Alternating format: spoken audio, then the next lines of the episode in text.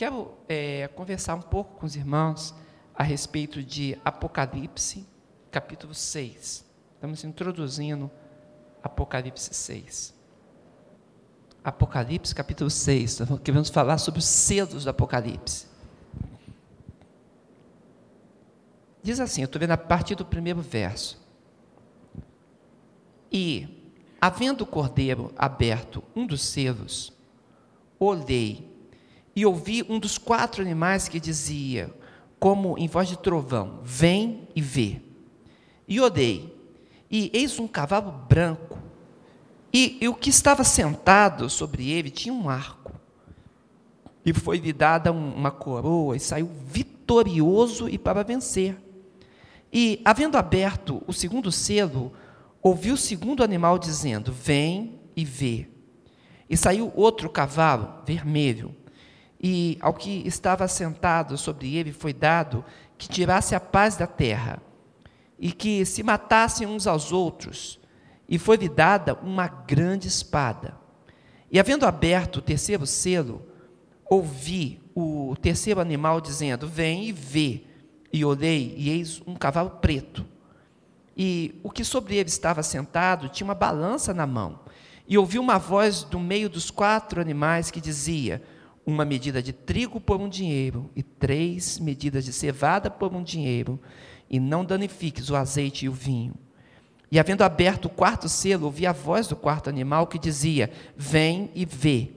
E olhei, e eis um cavalo amarelo, e o que estava sentado sobre ele tinha por nome Morte, e o inferno seguia. E foi-lhe dado poder para matar a quarta parte da terra com espada, com fome, com peste e com as feras da terra. E, havendo aberto o quinto selo, vi debaixo do altar as almas dos que foram mortos por amor da palavra de Deus e por amor do testemunho que deram. E clamavam com grande voz, dizendo: Até quando, ó verdadeiro e santo dominador, não julgas e vingas o nosso sangue dos que habitam sobre a terra? Até aqui. Irmãos, observe o seguinte. Quarta-feira passada, nós estávamos observando que João teve uma visão e ele viu um livro, um livro antigo, um rolo. Esse rolo tinha selos. E nós já distinguimos que esse, esse rolo, esse livro, ele representava os mistérios de Deus, as coisas que haveriam de acontecer. E João estava um pouco perplexo porque ele estava buscando, ele queria saber quem era a pessoa que tinha a dignidade de chegar perto daquele livro. E ele percebeu que nem os anjos tinham a dignidade para saber os arcanos de Deus, nem os grandes e poderosos seres celestiais tinham a dignidade suficiente para conhecer os mistérios do coração, do fechamento da história da humanidade e de todo o cosmos. Então, somente um seria capaz de realizar isso. E foi assim, no capítulo 5, que Jesus Cristo se apresenta. E ele é o Cordeiro de Deus que tira o pecado do mundo.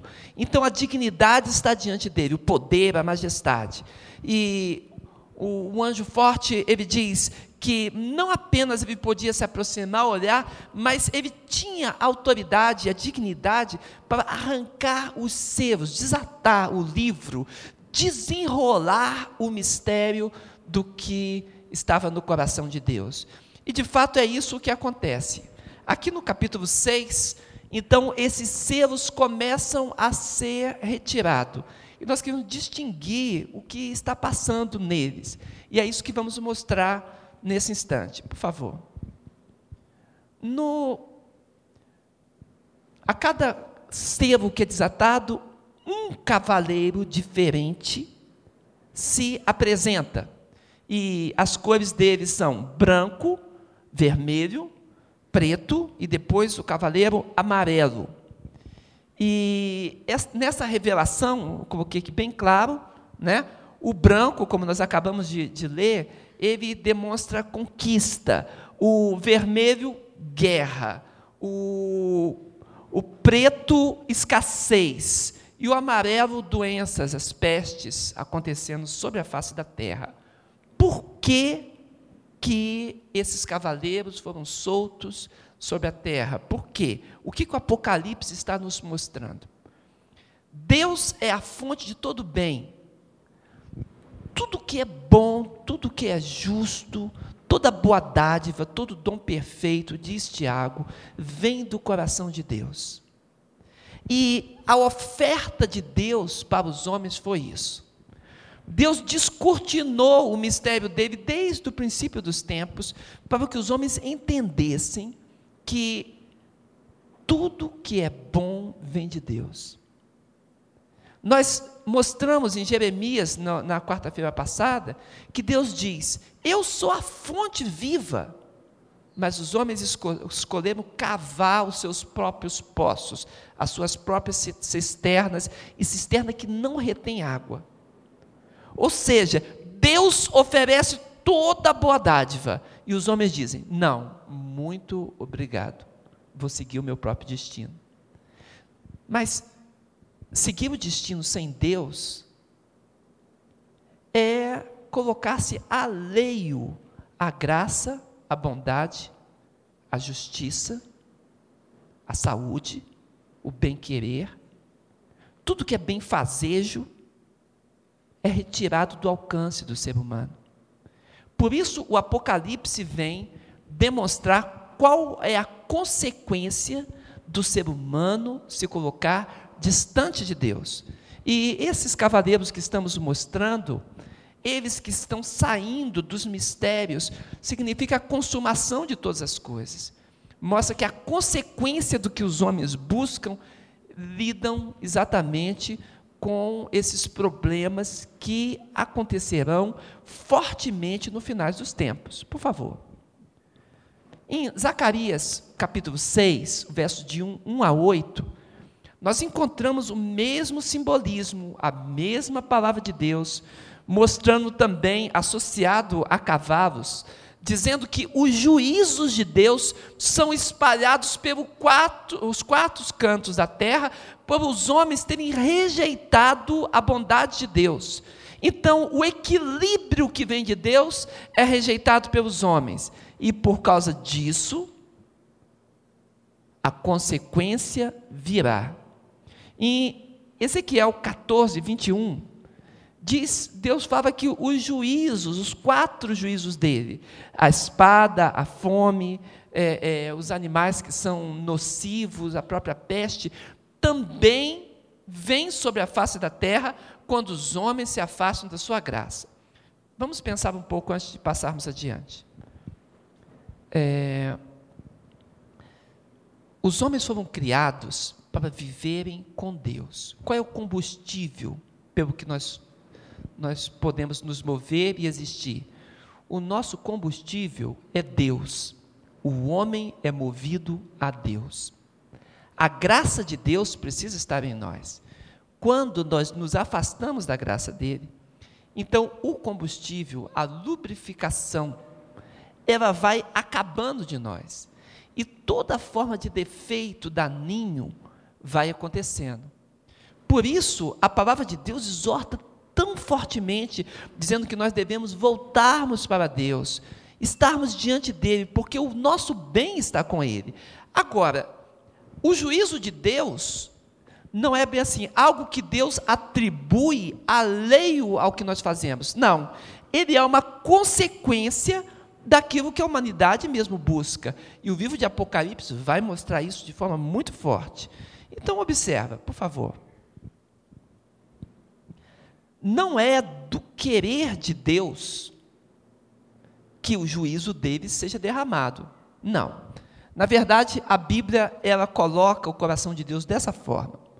Ezequiel 33, verso 11, diz assim: Diz-lhes, Deus manda o profeta falar para os humanos: Diz-lhes, vivo eu, diz o Senhor Deus, que não tenho prazer na morte do ímpio, mas em que o ímpio se converta do seu caminho e viva. E dentro dessa palavra, a, a exortação é: então, convertei-vos, convertei-vos dos vossos maus caminhos, pois por que razão morrereis, ó casa de Israel, essa é a palavra do Senhor. Ele diz: qual é a razão de abandonar a boa dádiva? Qual a razão de abandonar a saúde? Qual a razão de, de abandonar a paz? Qual a razão de abandonar o cuidado extremo de Deus? Porque nós, como humanidade, por que deveríamos nos afastar de Deus? Então, as consequências sobre a humanidade, elas estão aí. As consequências estão acontecendo, mas o Senhor diz: volta para mim. Esse é o apelo do coração de Deus. Amém? Por favor, se você tiver liberdade, diz para o teu irmão que está do lado, a sua irmã, fala assim com o coração bem interno para ele, fala assim: volta para Deus. Pode falar. Volta para Deus. Amém? Porque o que Deus espera de nós, irmãos, é isso. A consumação da história da humanidade é porque os homens escolheram viver longe da solução de suas vidas. Volta para Deus, retorna ao caminho do Senhor. Por que razão nos afastaríamos do Deus do bem? Ezequiel 18, 32, o profeta diz bem assim: porque ele está falando da parte de Deus, porque não tenho prazer na morte do que morre Deus não tem prazer na morte do que morre. Diz o Senhor Deus: convertei-vos, pois, e o que? Vivei. A morte espiritual, ela aconteceu sobre a terra por causa do afastamento de Deus. No plano que Deus havia delineado para a humanidade, o homem deveria viver sobre a face da terra, escolher a árvore da vida, reconhecer Jesus Cristo como fruto desta árvore e receberia então a vida eterna para sempre. Até a morte terrena, a morte física que acontece conosco, é um reflexo da morte espiritual, desse afastamento de Deus. Por isso, quando nós estamos nesse culto, nós insistimos e falamos, vamos dar passos de fé, nós estamos dizendo, retorna para o caminho da convivência com Deus. Retorna para a caminhada com teu Senhor e viva a vida que Ele oferece. Viva na bênção do Senhor e que o cuidado dele se estabeleça sobre ti. Amém? Essa declaração de Deus, ele fala: Eu não tenho prazer na morte do que morre, porque a morte daquele que morre é um, reflexo dessa escolha da humanidade. Então o Senhor Deus fala: convertei-vos, vivei. Olha só, em Ezequiel, ainda, no capítulo 14, verso 6, o Senhor diz: Portanto, dize a casa de Israel. Olha como é, é, o apelo do coração de Deus é forte sobre nós. Assim diz o Senhor Deus: Convertei-vos. Estão percebendo a tônica? A repetição do coração do Senhor? Convertei-vos. Converter é dá uma volta, retorna à sobriedade e agora caminha com Deus. Amém? Coloca o seu coração sintonizado no Senhor. Convertei-vos e tornai-vos dos vossos ídolos. Nós vamos ver aqui em Apocalipse, e a nossa, nossa, nosso estudo tem progredido, que uma, da, da, uma das moléstias que cairá sobre o homem é pelo fato da idolatria, de colocar no lugar de Deus ídolos. Os homens escolhem, ao invés de adorar o Deus vivo, o Deus que não pode ser concebido por imagem ou por escultura, o Deus que criou o céu, diz o apóstolo Paulo, não habita em templo feito por mãos humanas. Mas os homens, também diz o apóstolo Paulo lá em Romanos capítulo 1, eles, porque se afastaram do conhecimento de Deus, eles começaram a pensar que a divindade era parecida primeiro com animais, com répteis, com quadrúpedes e depois com o próprio homem. E passou a fazer imagens de Deus, ao invés de adorar Deus, o Deus invisível que se manifesta ao coração. O que Deus quer de você, meu irmão? O que Deus espera de mim? Deus espera que o nosso coração Largue toda soberba, todo orgulho, toda vaidade, dizer bem assim: eu quero que seja assim. eu vou seguir a Deus do meu próprio jeito.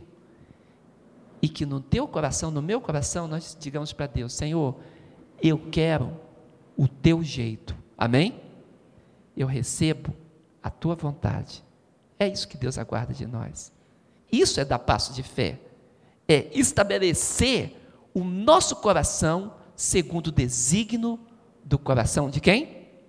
De Deus, do próprio Deus. Amém, irmãos? Olha, olha só como o Senhor diz. Joel 2, verso 13. Ele diz no profeta: E rasgai o vosso coração, e não as vossas vestes. Antigamente, uma pessoa, quando queria demonstrar arrependimento, ela pegava a, a, a veste dela, eles usavam uma, uma roupa que muito comum, chamava similar. Similar. Esse, esse M é mudo, seria esse similar, né? Algumas pessoas dizem, sei lá, também serve. E quando, quando queria demonstrar que estava quebrantado, eles rasgavam similar, entendeu? Tinha uma outra roupa chamada cutonete, e eles rasgavam também, é uma roupa um pouco mais nobre, mais talada manga, e eles rasgavam aquilo, dizendo bem assim: eu não vou esconder quem eu sou diante de Deus. Então eles rasgavam a roupa em sinal de humilhação. Mas o Senhor diz: por que, que você não rasga de uma vez o coração? Por que não permite que o coração não esconda as tuas falhas, tuas dificuldades, esconda o que você precisa e quem você é?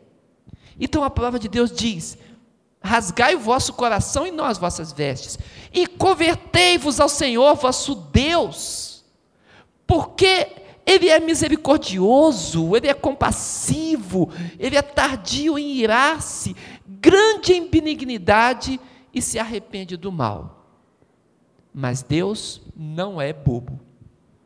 Amém? Não é. Ninguém enrola Deus, irmãos. O brasileiro às vezes pensa bem assim: viverei a vida como quero. Depois que eu morrer, quando eu chegar lá diante do céu, eu dou um jeitinho. Sei lá, convenço São Pedro a abrir o portão, dou uma choramingada perto de um arcanjo, né? e pronto, eu vou dar um jeitinho. Deus não é tolo, Deus não é bobo, ninguém engana o Senhor. A Bíblia fala assim: Deus não se deixa escarnecer. Tudo o que o homem semear, certamente o que? Ceifará. Então, quando a Bíblia fala sobre isso, o coração de Deus, que Deus é benigno, misericordioso, que se arrepende do mal, mas tem um tempo. Tem um tempo para cada vida individual, no teu apocalipse individual, e tem um tempo para a humanidade no apocalipse cósmico. Os dois tempos existem. Quando Deus diz bem assim: agora eu quero ver quais são as suas obras. O que você fez por intermédio do corpo? O que fez com o tempo que eu te dei? Com a vida preciosa, a dádiva, o maior dom que existe, o da vida. O que você tem feito com esta vida? Os irmãos observam que é por isso que Apocalipse diz lá, agora é o momento da consequência. Quando os cavaleiros do Apocalipse são soltos e as consequências do afastamento de Deus, eles acontecerão. A filha do Billy Graham, grande pregador batista norte-americano, ela discursando para o Congresso é, americano, ela disse para eles: quando nós ensinávamos a religião nas escolas, vocês congressistas disseram: não, retire o ensino religioso das escolas. E o ensino religioso foi tirado. Afastaram Deus do ensino das crianças. Depois, a gente realizava a, as pregações no domingo e tínhamos o estudo nos domingos de manhã. E o povo americano disse: não, queremos dormir até tarde. E o ensino da Bíblia foi retirado de muitas igrejas. Apenas à noite fazem uma celebração. A filha do Billy Graham disse: Então surgiu a lei que nós não poderíamos mais corrigir os nossos filhos.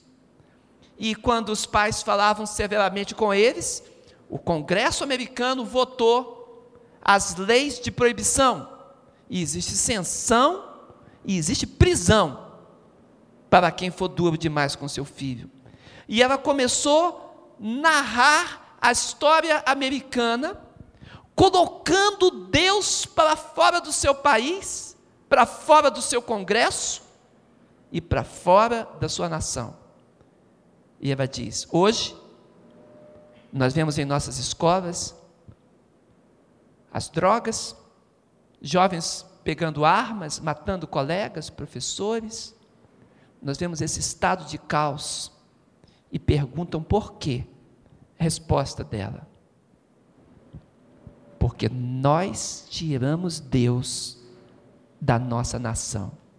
Os irmãos compreendem?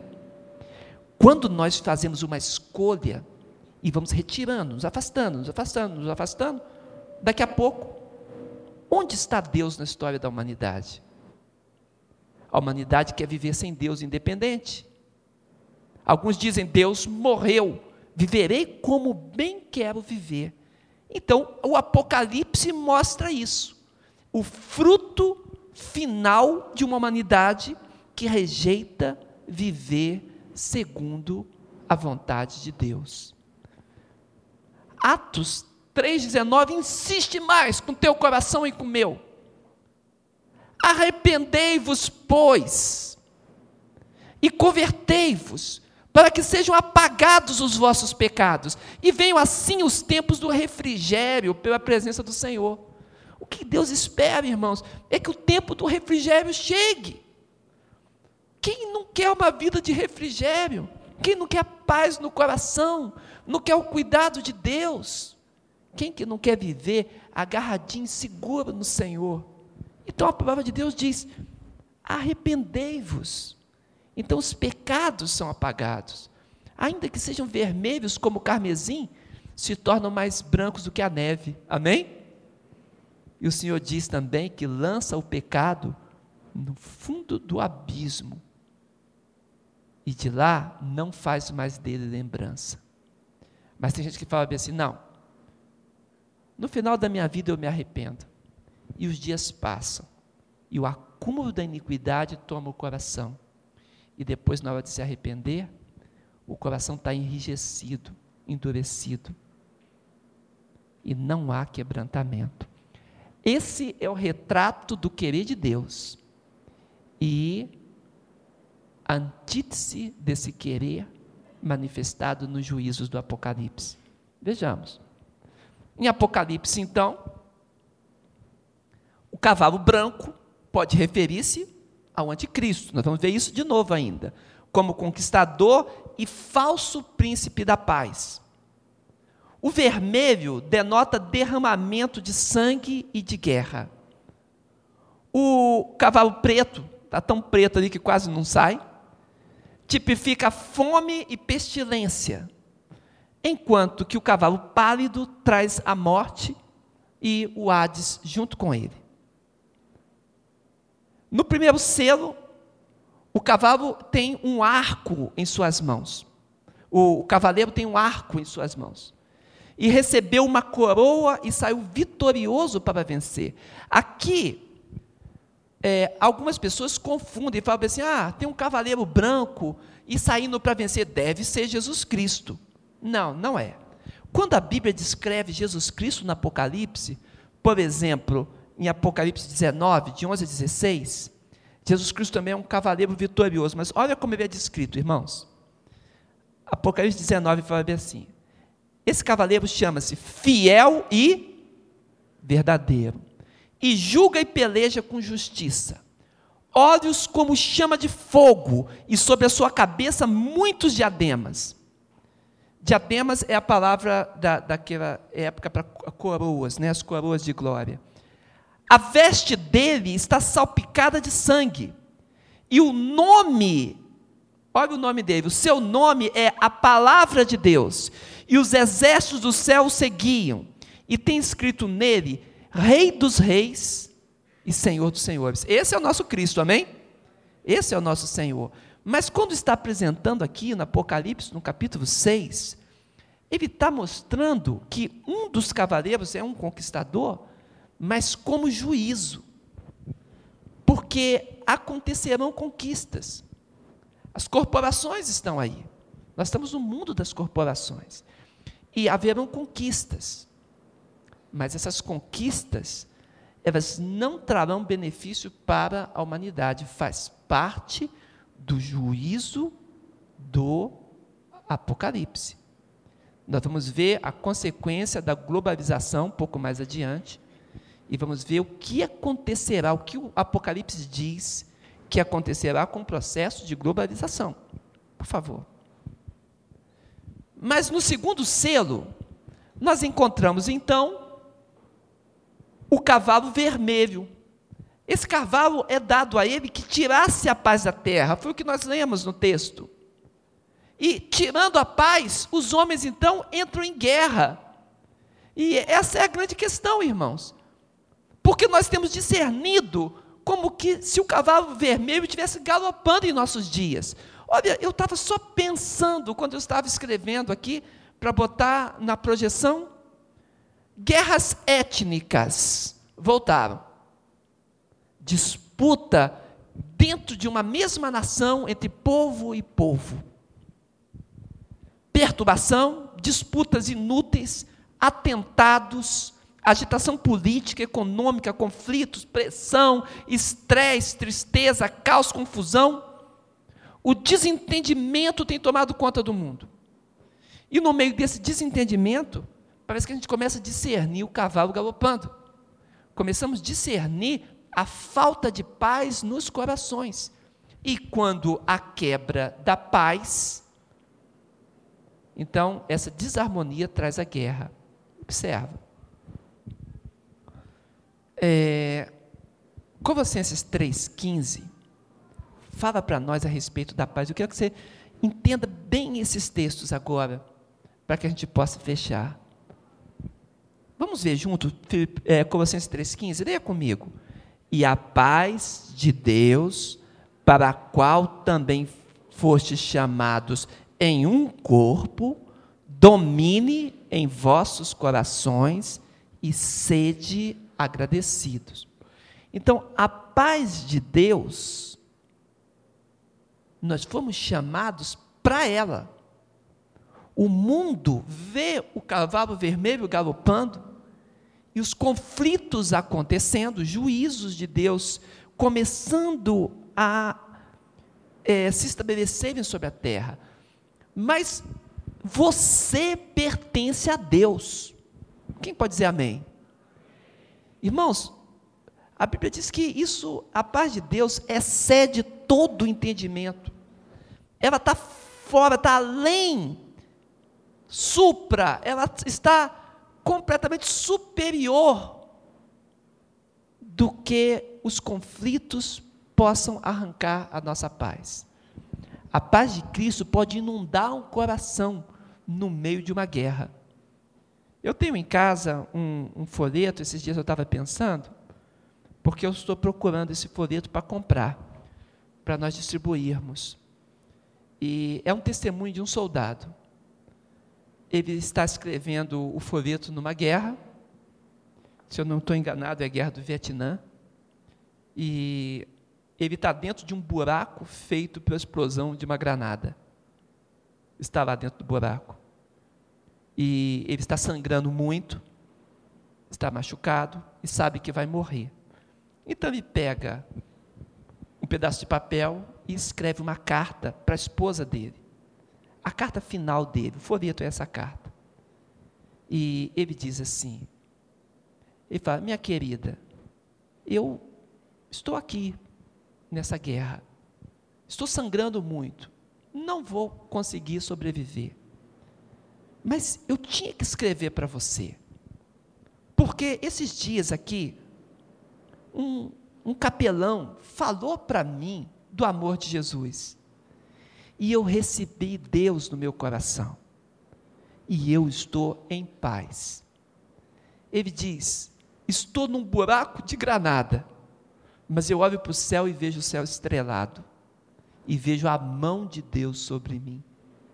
Como é que uma pessoa pode sentir paz, com faltando uma perna, sangrando, vai morrer, sabe disso, numa situação tão conflituosa, e escreve para a esposa, dizendo para ela que ela deveria receber Jesus no seu coração também.